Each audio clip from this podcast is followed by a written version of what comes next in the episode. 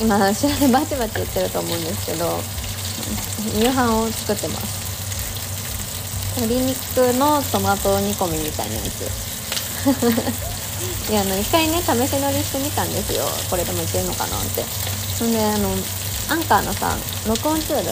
アンカーの音声最適化ボタンっていうやつがあってそれをしたらもう結構バチバチ音って消えるんですよね。うん。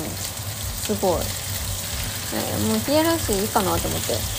の料理中に撮ってます。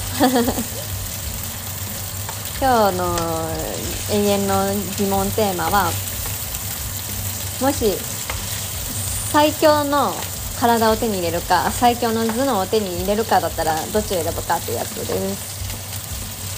これはスプラトゥーン1の実況動画をとある配信者さんの実況動画を見ててのスプラトゥーン1のフェスのお題だったんですよ。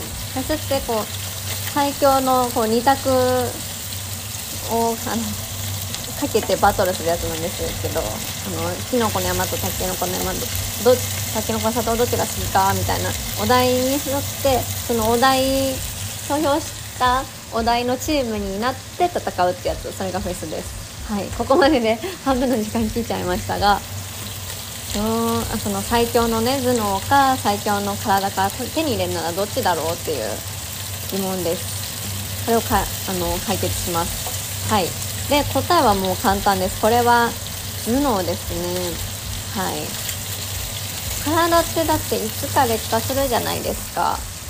はうん。ね年には抗えないから。しかもうん。頭の方ができること多いと思うんですよ。体ってさ生かすにはさ絶対こうアクティブに動かないといけないじゃん。冬は外に出なきゃいけないじゃん。寒いじゃん。でも体を動かすのめんどくさい日とかもあるじゃん。だからこう活かせない日が多いと思うんですよ。特に私みたいなこうインドア人間だとね。頭っていうのはまあその例えば体を使ったスポーツでも役に立つし、まあ、基本家でなんか活かせる方法があるんですよ。家とか室内とかで。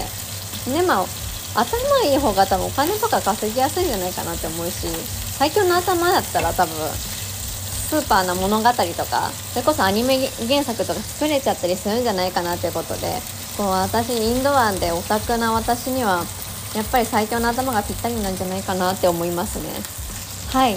なのでもう神様私に最強の頭脳をください。